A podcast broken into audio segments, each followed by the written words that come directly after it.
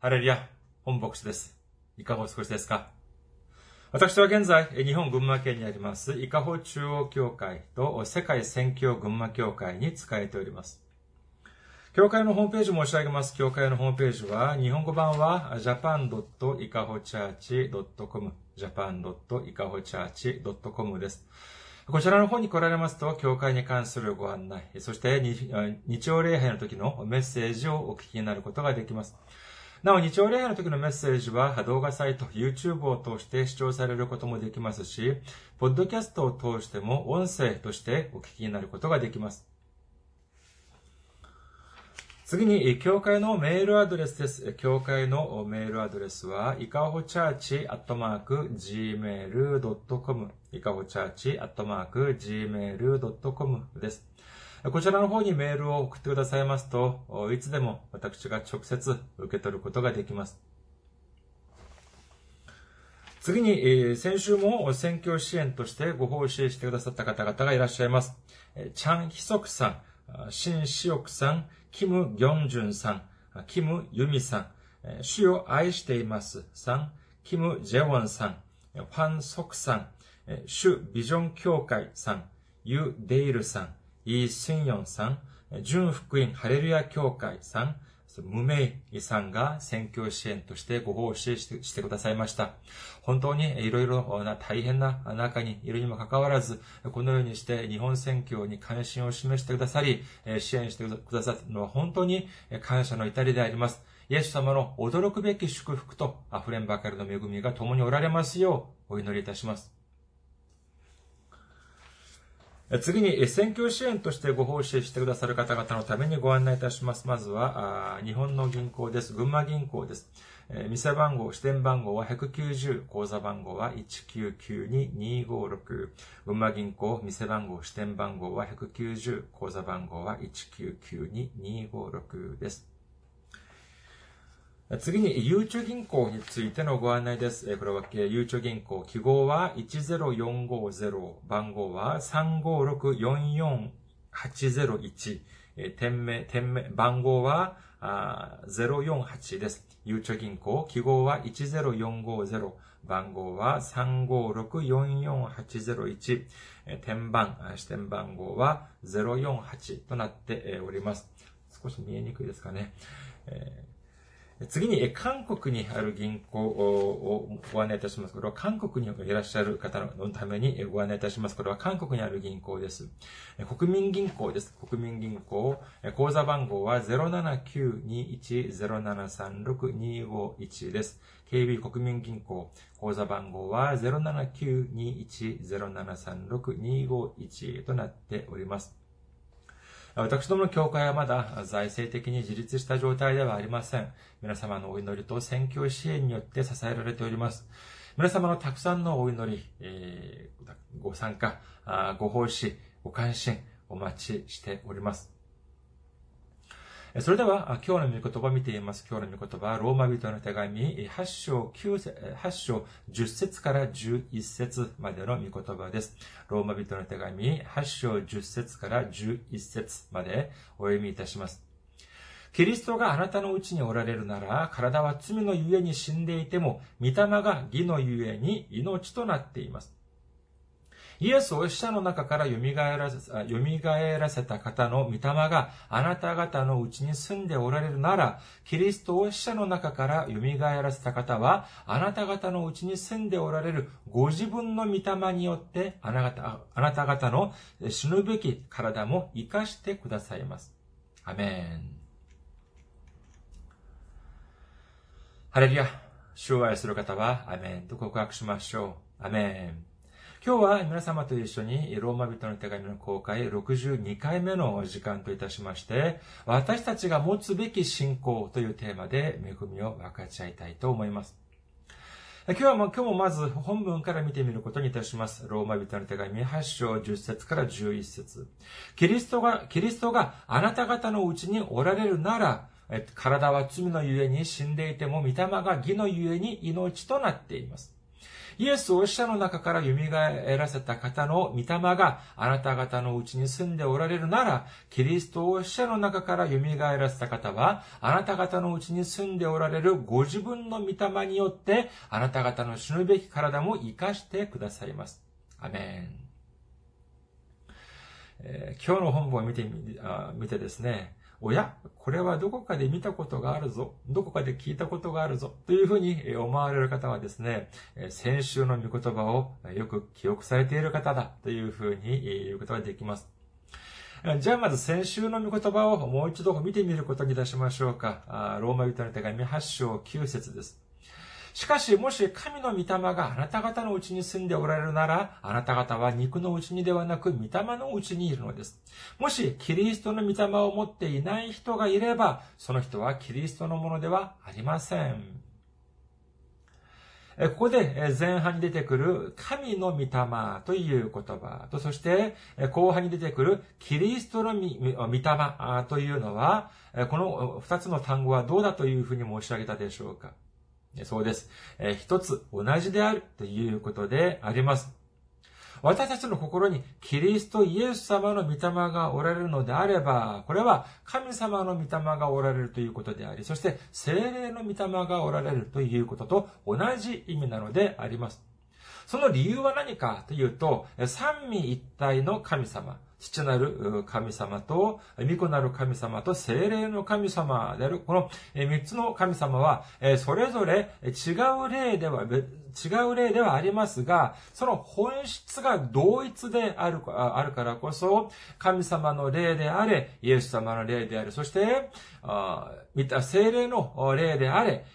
その私たちの中に住まわれるのであれば、すべて三位一体の神様の霊、神様の御霊が住まわれるということであるということを信じる皆様であることをお祈りいたします。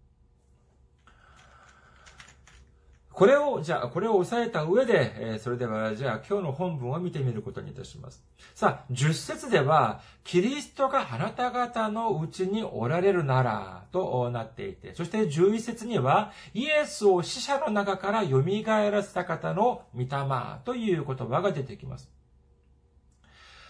イエス様は十字架にかけられた後、十字架に置いて死なれた後、3日目に蘇ら蘇られました。信じる方はアメンと告白しましょう。アメ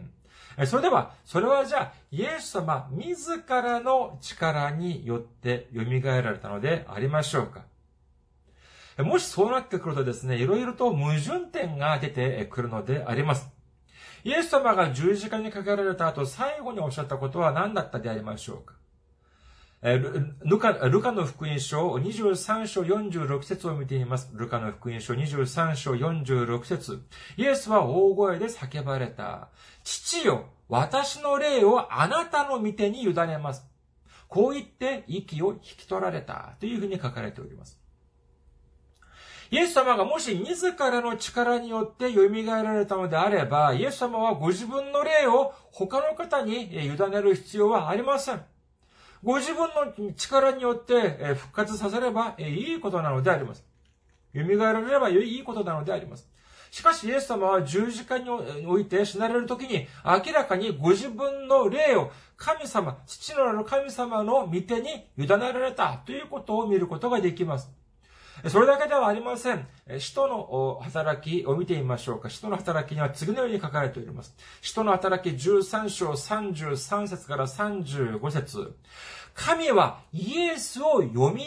らせ、彼らの子孫である私たちにその約束を成就してくださいました。詩篇の第2編に、あなたは私の子、私が今日あなたを産んだと書かれている通りです。そして、神がイエスを死者の中から蘇らせて、もはや朽ちて滅びることがない方とされたことについてはこう言っておられます。私はダビデの確かな真実、な約束をあなた方に与える。ですから、他の箇所でもこう言っておられます。あなたは、あなたにある敬虔なものに滅びをお見せになりません。というふうに書かれております。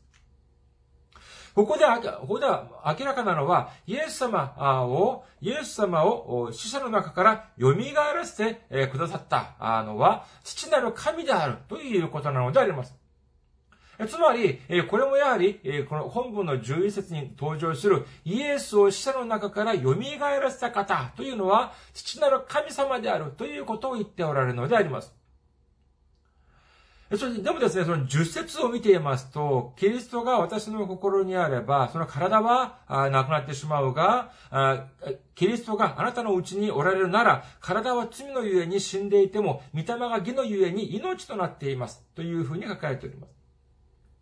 11節を見てみると、キリストを死者の中から蘇らせた方は、あなた方のうちに住んでおられるご自分の御霊によって、私たちの死ぬべき体も生かしてくださいます。というふうに記されております。そして、ここを見るとですね、ご自分の御霊という言葉が出てくるの、出てくるのであります。じゃあ、このご自分の御霊というのは何でありましょうか？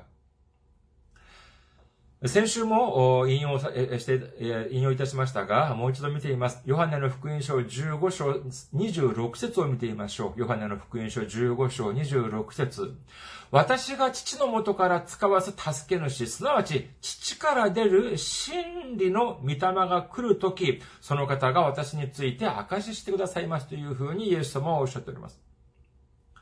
今日の本文の11節にあるご自分の御霊というのは、まさしく神様、あその父の元から使わす助け主、父から出る真理の御霊を指している。つまり、精霊だというふうに言うことができるのであります。まず今日の本、あ今日のですね、え、御言葉の構図から見てみることにいたします。先週を見てみたその8章9節を見ていますと、そこでは神様の御霊とキリストの御霊というのは同じ意味だというふうに申し上げました。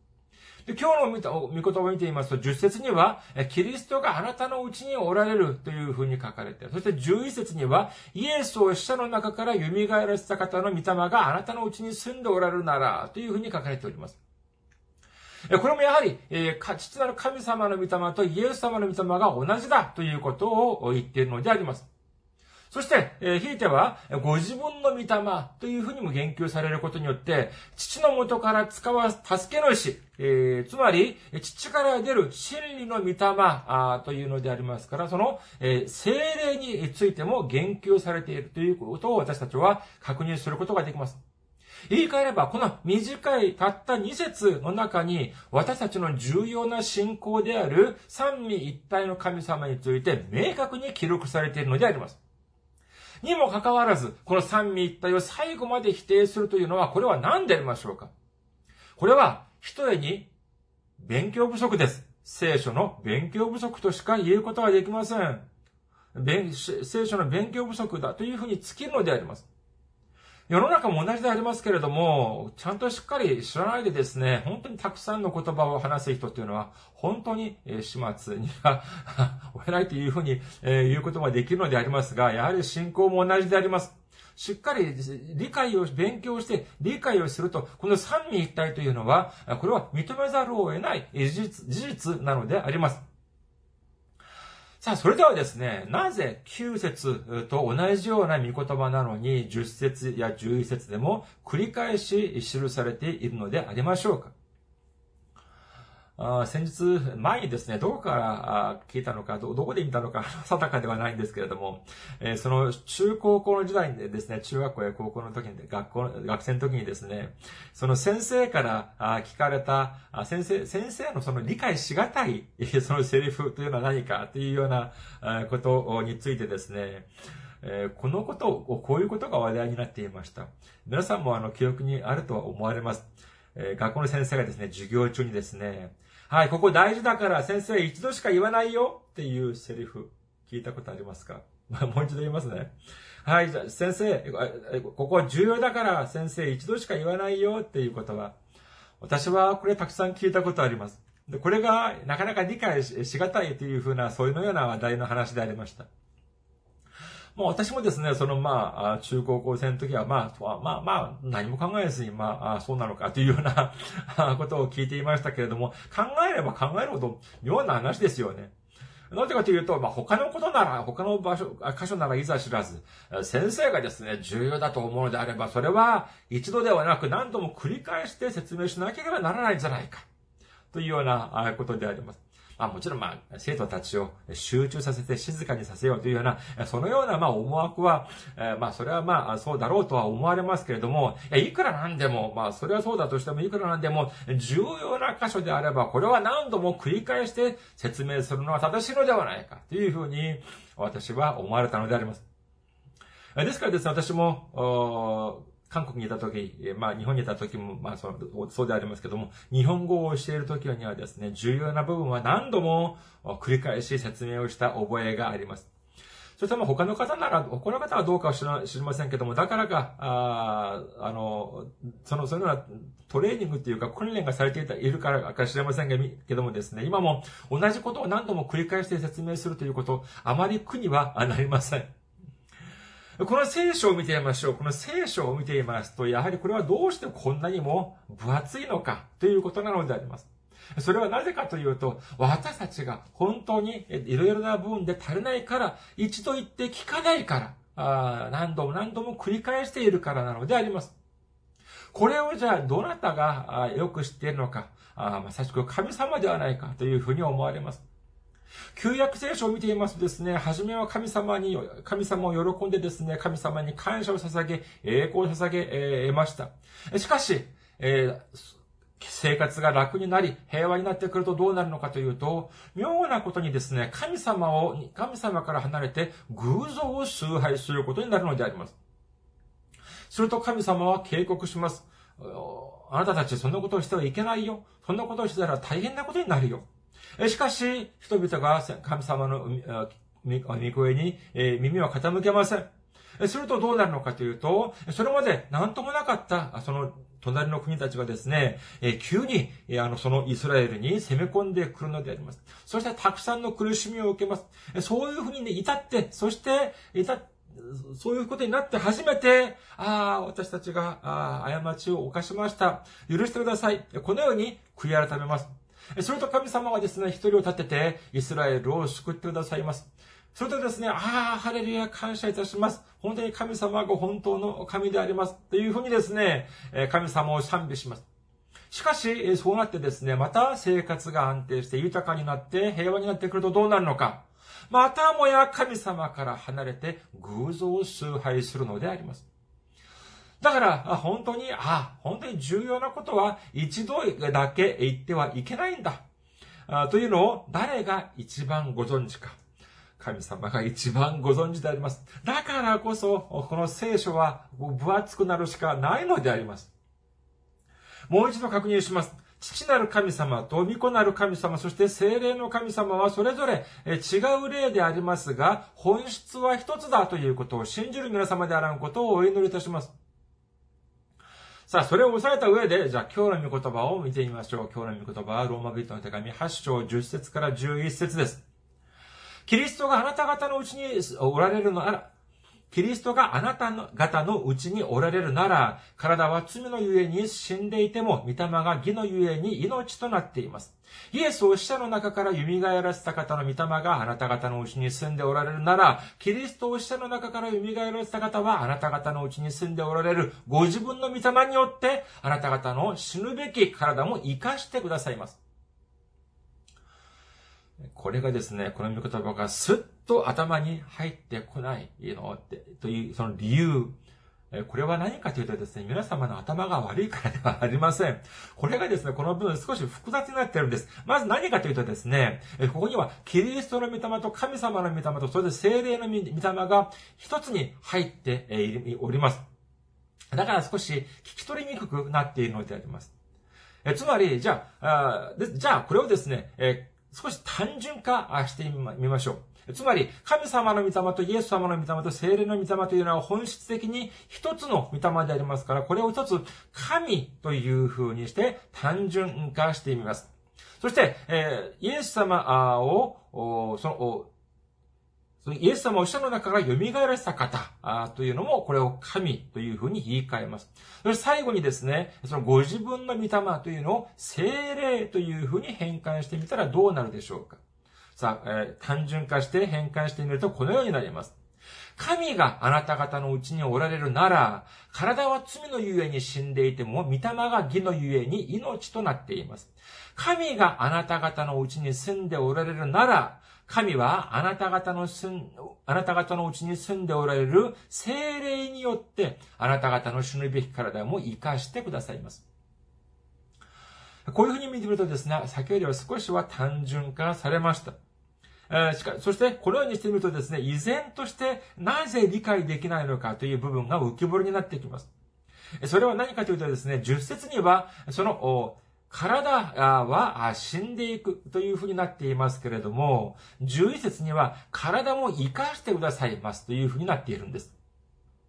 じゃあ結局、体は死ぬのかあるいは死なないのかというような話に素朴な疑問が出てくるので、来るのであります。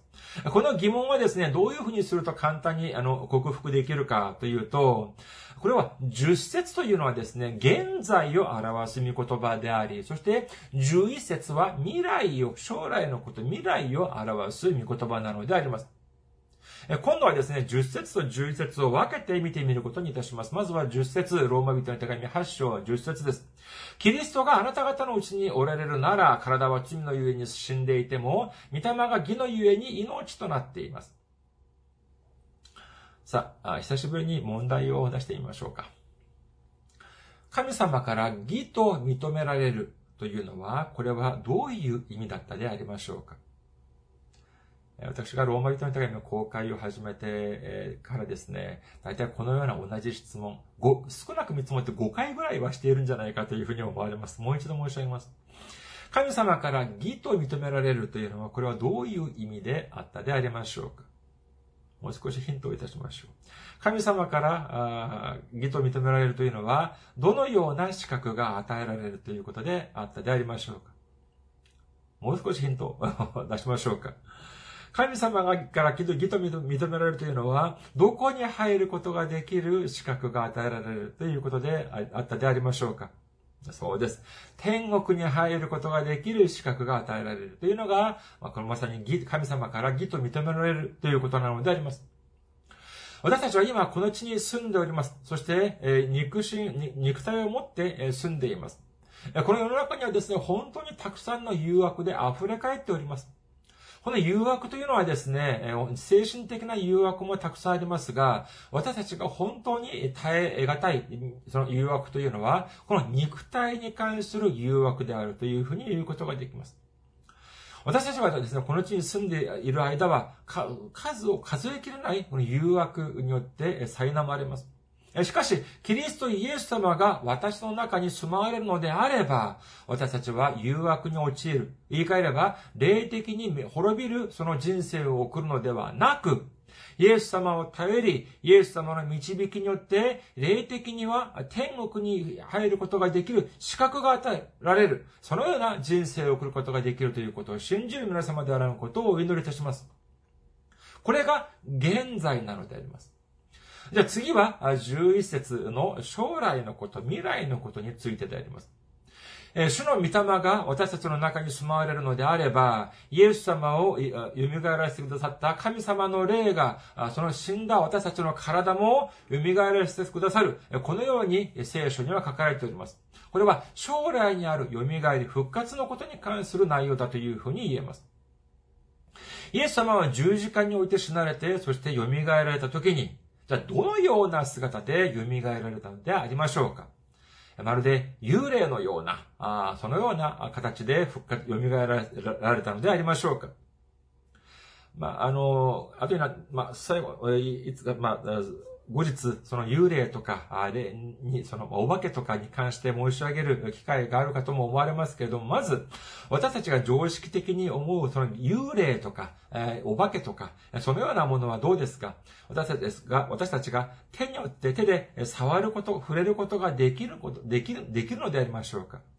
私たちの常識では幽霊とかお化けというのは手で触ることはできません。それではじゃあ、イエス様も幽霊のように蘇られたのでありましょうかルカの福音書24章39節にはこの点において明確に書かれております。ルカの福音書24章39節私の手や私の足を見なさい。まさしく私です。私に触ってよく見なさい。幽霊なら肉や骨はありません。見てわかるように私にはあります。このように蘇られたイエス様はおっしゃっております。蘇られたイエス様は幽霊のようにですね、幽霊のように煙みたいな存在ではなく、蘇られた後にも、その、肉と骨があってですね、私たちと直接話し、そして触れることができる、そのような姿であったということを私たちは知ることができるのであります。これによって私たちは何を知ることができるのかというと、私たちが死んだ後にも、イエス様を蘇らせた神様が私たちを蘇らせる時には、その時は今のような、えー、骨と肉のある体を持って蘇るというふうに聖書には書かれているのであります。さあ、ここまでのことで少しまとめることにいたします。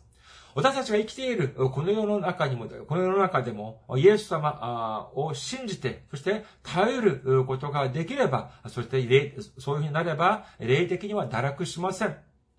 そして、え、将来、イエス様を蘇らせた神様が私たちも蘇らせてくださった、くださると、神様が私たちを蘇らせてくださる、復活させてくださるということを信じる皆様であらんことをお祈りいたします。それではですね、次に、えこのような質問を、もう一度、このような質問を皆さんにいたいたします。皆さん、蘇るということを聞くと、どのようなことを思われますか、まあ、単純に嬉しいでしょうか？皆さん、将来は神様が私を蘇らせてくださいます。これを聞くと、喜びというのが湧き上がってくるのでありましょうか？私はですね、まあ、時々、その、蘇るというのをですね、御言葉を伝えるときにですね、本当に虚しいような、その聞いている方々の虚しいような、その感じが、なんとなく伝わってくるのであります。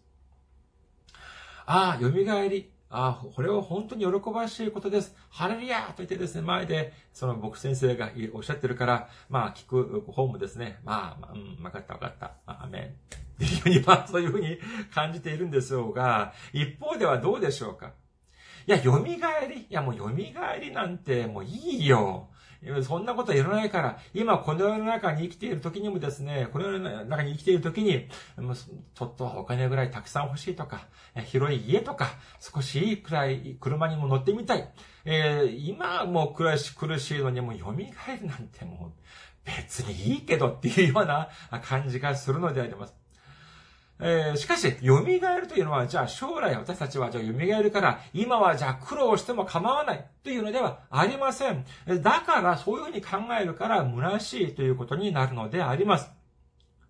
皆さん、神様は私たちを愛しておられます。信じる方は、アメンと告白しましょう。アメン。私たちを愛さ、愛してくださっている神様が、そして、一人子までも十字架にかけることまでして、私たちを救ってくださりたい、そういうふうに思っていらっしゃった神様が、私たちがこの世の中で、えー、苦労するということを喜ばれるはずがありません。神様は私たちに祝福を与えてくださいたいと思っておられるのであります。私たちが、あじゃあ、皆さん考えてみてください。私たちがこの世の中で、え一番の、まあ、遭遇する、一番の災難、一番大きい災難というのは何でありましょうか？それはまさしく死であります。いくら素晴らしい医者であったとしても、いくら、もう本当に、えー、巨万の富を持っている富豪だったとしても、いくら強い権力を持っている独裁者だったってあったとしても、この死だけは絶対に逃れることができません。人間の力ではどうしようもないのであります。いくら努力したって、少し延長する、延長できるぐらいが精一杯なのであります。でも神様はどうでしょうか？そうです。死までもこれを退かして、そして私たちを蘇らせてくださることができる、そのような神様だということを信じる皆様であらんことをお祈りいたします。またの福音書7章9節から11節あなた方のうちの誰が自分の子がパンを求めているのに石を与えるでしょうか？魚を求めているのに蛇を与えるでしょうか？このようにあなた方は悪いものであっても自分の子供たちには良いものを与えることを知っているのです。それならなおのこと。天におられるあなた方の父はご自分に求め求めるものに良いものを与えてくださらないことがあるでしょうか神様は私たちにいいことを、としていいことを与えてくださるということを望んでおられるのであります。いいものによって満たしてくださるということを望んでおられる神様なのであります。死までも退けて、それで私たちを蘇らせてくださる、そういうことができる神様にいかなる不可能があるでしょうか？それでは私たちは何をしなければならないでしょうか？そうです。そのような力を持っておられる神様を信じなければなりません。後悔を二つに分け分け分けられた神様。そして、死までも退け退けて蘇らせてくださった神様を信じる皆様であることをお祈りいたします。マタイの福音書17章 20, 20節イエスは言われた、あなた方の信仰が薄いからです。誠にあなた方に言います。もし、からし種の、からし種ほどの信仰があるなら、この山にここからあそこに移れと言えば移ります。あなた方にできないことは何もありません。マルコの福音書9章23節イエスは言われた、できるならというのですか信じる者にはどんなことでもできるのです。マルコの福音書11章24節ですからあなた方に言います。あなた方が祈りを求めるものは何でもすでに得たと信じなさい。そうすればその通りになります。ルカの福音書8章50節これを聞いてイエスは答えられた。答えられた。恐れないで、ただ信じなさい。そうすれば娘は救われます。聖書は繰り返し繰り返し信仰を信じるということをおっしゃっております。それではなぜ繰り返す、このようなたくさん繰り返すのでありましょうか？それはまさしく、それほど大事だから。にもかかわらず、人々は本当に忘れっぽいから、忘れやすいから、何度も何度もこのように繰り返されるのであります。それでは、信じるというのはなぜ重要なのでありましょうか？信仰というのはなぜ重要なのでありましょうか？マルコの福音書2章5節イエスは彼らの信仰を見てというふうに書かれております。イエスは彼らの信仰を見て中風の人に来よあなたの罪は許されたと言われた。そうです。イエス様は私たちの信仰を、私たちの信じる心を見る方なのであります。そして働かれる方なのであります。私たちが信じれば、その信じる心を見て、そしていいものによって満たしてくださる神様であるということを信じる皆様であることをお祈りいたします。詩篇103編5節あなたの一生を良いもので満ち足らせる。あなたの若さはわしのように新しくなる。詩篇107編 ,107 編9節誠に主は乾いた魂を満ち足らせ、満ち足らせ、飢えたまま、飢えた魂を良いもので満たされたというふうに書かれております。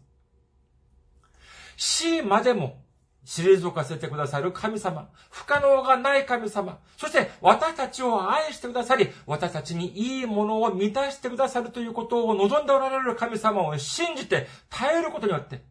私たちのために備えてくださった祝福を一つ残らずすべて受け取れることができる皆さんであることをお祈りいたします。ありがとうございます。また来週お会いしましょう。